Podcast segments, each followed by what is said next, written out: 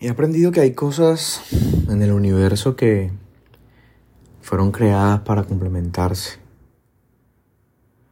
Labios que encajan a la perfección, abrazos tan poderosos que reparan los corazones más dañados, miradas tan profundas y sinceras que dicen mil versos de amor sin pronunciar una palabra. Hay vidas tan decididamente destinadas a estar juntas que ni el tiempo, la distancia, la muerte pueden separar.